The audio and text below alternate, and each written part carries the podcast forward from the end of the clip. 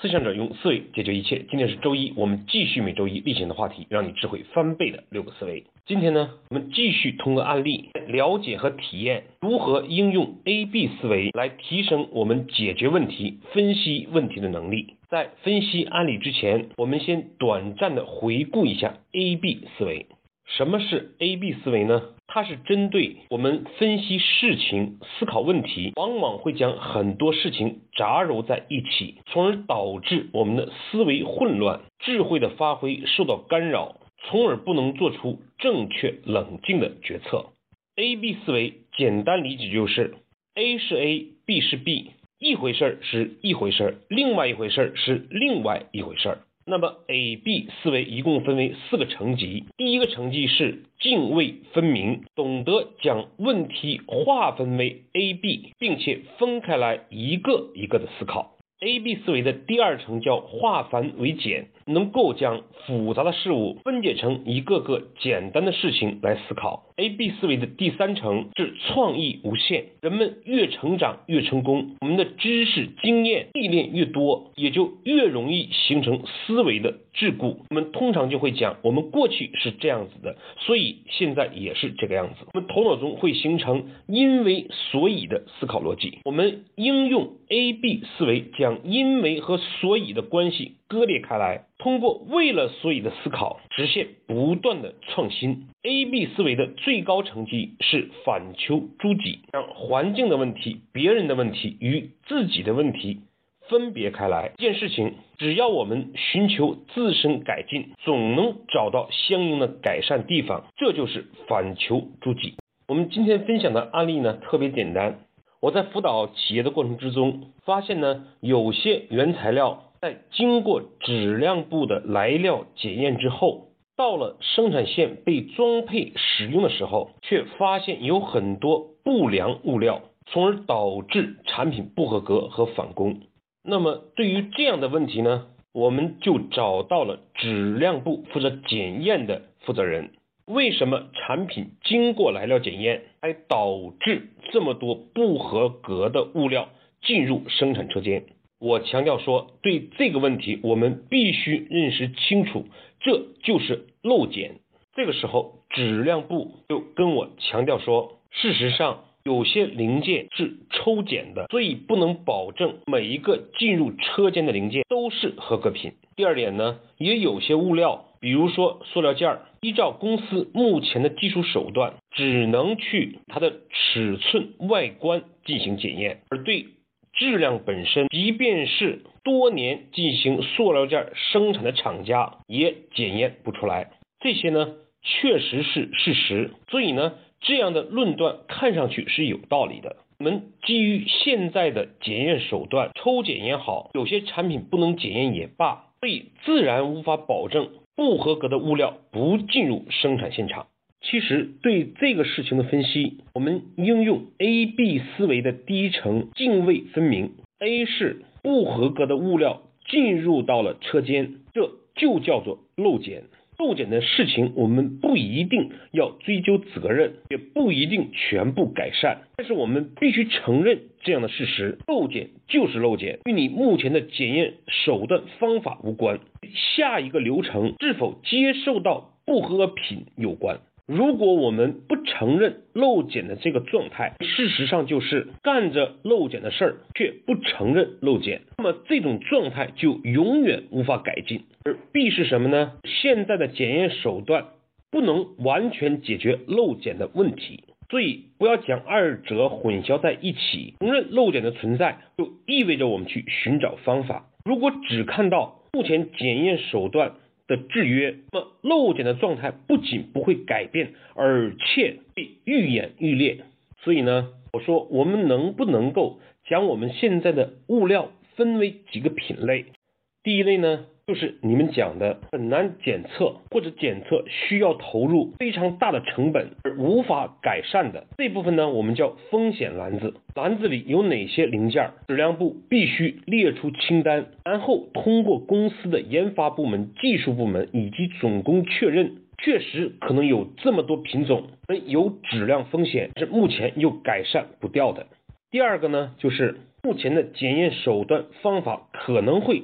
产生漏检，是不需要投入成本或者投入不大、值得改进的，我们可以叫去微篮子。现在有漏检的风险，接下来要排定日程，逐步的减少和排除这种风险。那么接下来就是第三种，是我们现有的检验手段足够，能够尽可能的避免不合格品流入车间的。这样的产品清单，通过这样的划分三个篮子：风险篮子、去微篮子、安全篮子，会有什么好处呢？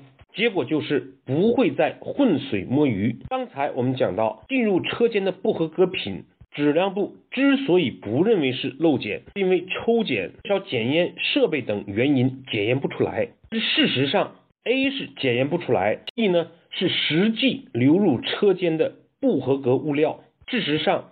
流入车间的不合格物料，有一些确实是因为现有检验手段造成的，但是至少会有一部分，很可能是大部分，并不是由于偷检等漏检方式现有的制约造成的，是我们真正的漏检人为的疏忽。很多事情呢，就怕有一个缺口，有个后门。大家都认为现有的有些产品检验手段是不足够的，那么出了。漏检的事情会将它推之于所存在的检验手段不足的这个漏门，就叫做浑水摸鱼。现在我们明确了风险篮子，那么进入车间的哪些物料是风险篮子里的物料，哪些物料安全篮子、去微篮子的物料，就会非常清楚的界定事情发生的原因，就容易实现改进，不会想当然的允许漏检事情的发生。质量部以前是有这个后门的。现在这个后门堵上了，反而对质量部是有利的。质量部要么避免安全篮子检测出来这些产品漏检，要么想办法去去微，不断的将去微篮子里面的产品通过明确质量标准、改变检验方式、制新的检验设备等方式来避免漏检。同样呢，对于风险篮子里面的物料，我们依旧可以运用 A B 思维的第二层级化繁为简来解决风险篮子里的产品。我们可以从客户投诉的角度对它进行分为一个等级，哪些是特别伤害客户的，哪些是客户可以宽容的，那么我们就应该优先解决风险篮子里面一些容易引起客户反感、招致投诉较多的。原材料的漏检，像原来我们关注点可能是几十上百种产品，现在我们关注的原材料产品可能只有十几种。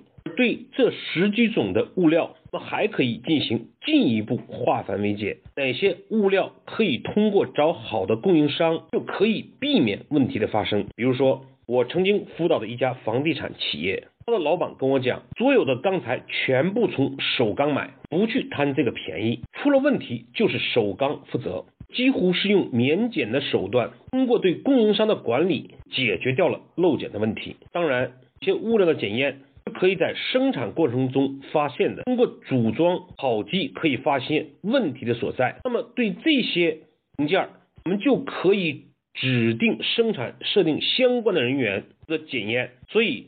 就跟质量部的人员讲，零件检验并不是质量部的零件检验，零件检验是一回事儿，谁来检验是另外一回事情。通过这样的分析，事实上最后遗留下来的真正的风险篮子里面的零件已经很少了，这很少的一部分可以交由技术部门、研发部门投入精力，聚焦的解决这些事情。所以呢，事实上我们呢可以在纸上画一个矩形，这个矩形呢就代表我们所做的事情。然后呢，我们从中间画一条线，也就是任何我们要做的这个句型这个事情，它总有些事情是受外部的客观因素的别人制约的。但是不论我们感觉到多么无能为力的事情，总会有一部分是必。我们通过自己的努力思考可以改变的事情，关键的问题就在于我们是将精力过多的关注在 A 上无法解决的事情，还是关注在 B 上可以解决，虽然不能达到一百分，但是可以由十分到二十分，就可以先将这部分事情做起来，而不是因为 A 我们不去行动，放弃我们改善进步的机会。这就是 A B 思维的第三层级，创意无限。而在这个改善的过程之中，找到自己的改善点，去怨天尤人。这个改善自己，发现自己可以做的事情，就是反求诸己了。反求诸己最大的好处是什么呢？提升了我们的能力。其实我们来看一个国家的进步，从确立。毛泽东的领导，邓小平的变革，再到现在的习近平反腐倡廉、深化改革，事实上都是共产党在反求诸己，与时俱进。每一个反求诸己，都带来了社会巨大的进步发展。对于我们每个人，又何尝不是如此呢？遇见事情不能达到所期望的目的，找到别人的问题很容易，找到客观的制约也容易发现。一想起来，说我们明天早晨要吃上一顿饭。我们不受到别人的制约吗？是不是明天没有吃上那顿饭，就去埋怨超市没有开，小摊儿没有出，饭店不营业了，我们就停止吃早餐呢？别人的问题，客观的环境是 A，我们想要什么是 B，我们能做什么是 C。正确的思考方式就是为了我们想要的 B。努力的改变自己这个 C，不要去过多的关注我们现在无法改变的客观因素，别人的制约这个 A。随着我们能力的增长，问题认识的加深，这看上去不能解决的事情，这难题，随着时间和我们能力的增长，变得可以解决，可以征服。所以呢，我也跟负责质量的这位管理人员讲，说你想一下，现在我批你看上来会不舒服，可是你想过没有？你如果接受了这样的思维方式，你出去应聘一家公司，去这样的做事情，是不是更容易获得别人的认可？是不是可以做出更优异的成绩？如果你认同这一点，你反思现在的事情，能够理解对你的所谓的苛刻的要求了。目的只有两个：公司解决问题，让你自己有所成长。事实上。我觉得透过这些案例本身，这个过程去培训、教育人，效果往往是最好的。正所谓知错能改，我们往往没有错误，很难体会到这里面的奥妙和好处的。好，我们对今天内容做一个短暂的回顾。A B 思维呢，其实说简单起来，它非常简单，就是 A 是 A，B 是 B，试着讲。复杂的事情简单化，将缠绕在一起的事情分开来思考。所以，我们今天漏检的这个例子，就是反复的应用 A B 思维，事情一个个的割裂开来，通过分开思考，找到每一件事情解决问题的方式方法，去除那些干扰我们的因素，从而让我们可以化繁为简，创意无限，反求诸己。而这样的好处就是，这样的历练才有可能提升。自己的能力，实现自我的突破。好，那么到这次为止，A B 思维我们就已经分享完成了。下一次呢，我们讲分享六个思维里面智慧的最后一个思维——本质思考。好，谢谢各位的收听，我们下次再。